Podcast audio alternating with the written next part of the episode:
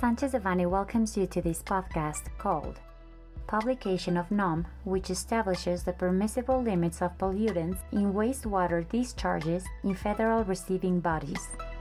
We remind you that this material is only informative and cannot be considered legal advice. For more information, please contact our lawyers directly.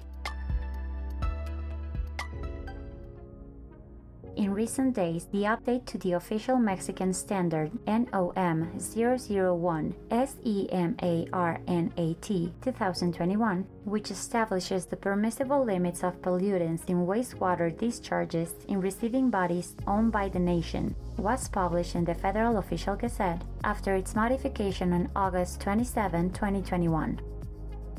Said standard replaced the one issued in 1996, and its main modifications consist of New parameters for true color, chemical oxygen demand, and toxicity are introduced. The maximum temperature for discharges in rivers, streams, canals, and drains is reduced to 35 degrees updating of the list of Mexican standards used to carry out the sampling and analysis of the parameters referred to for the application of this standard, eliminating those that have been cancelled or modified. The maximum permissible limits of pollutants in wastewater discharges to receiving bodies of national property will be modified, making them stricter. The parameter total organic carbon will be incorporated to measure the organic load of pollutant in waters with a concentration greater than 1000 mg per liter of chlorides. The concept of instantaneous value is also introduced, which is the result obtained from the laboratory analysis of a sample of residual water collected as a result of the verification carried out by CONAGUA or PROFEPA the parameter of fecal coliforms would be replaced by the determination of Escherichia coli. The way in which residual water's discharges are classified will be modified, considering the nature of the receiving body.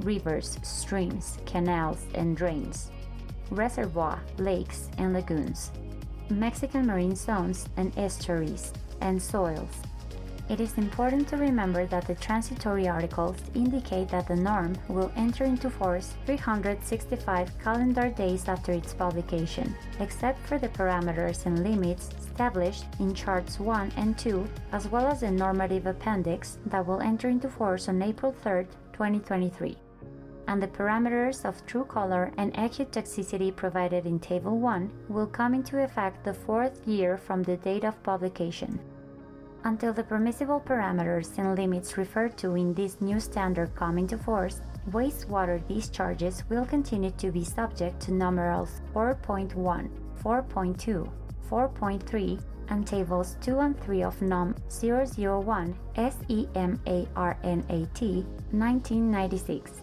However, the competent authority will develop guidelines by which obliged parties can present programs to timely compliance with this NOM. If you have questions about the environmental compliance of your company, our environmental team has extensive experience in these matters. If you require any further information or support regarding the aforesaid, please do not hesitate to contact us.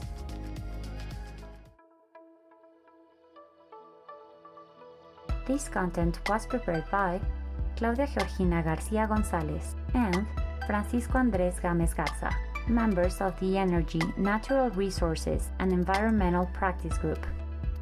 For any questions or comments on this material, please contact us directly or visit our website, sanchezdevanny.com.